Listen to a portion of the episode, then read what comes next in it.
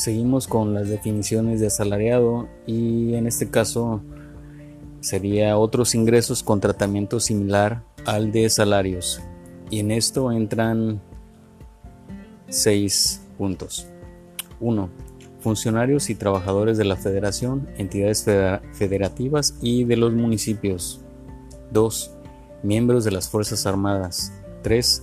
Rendimientos y anticipos a miembros de sociedades cooperativas de producción.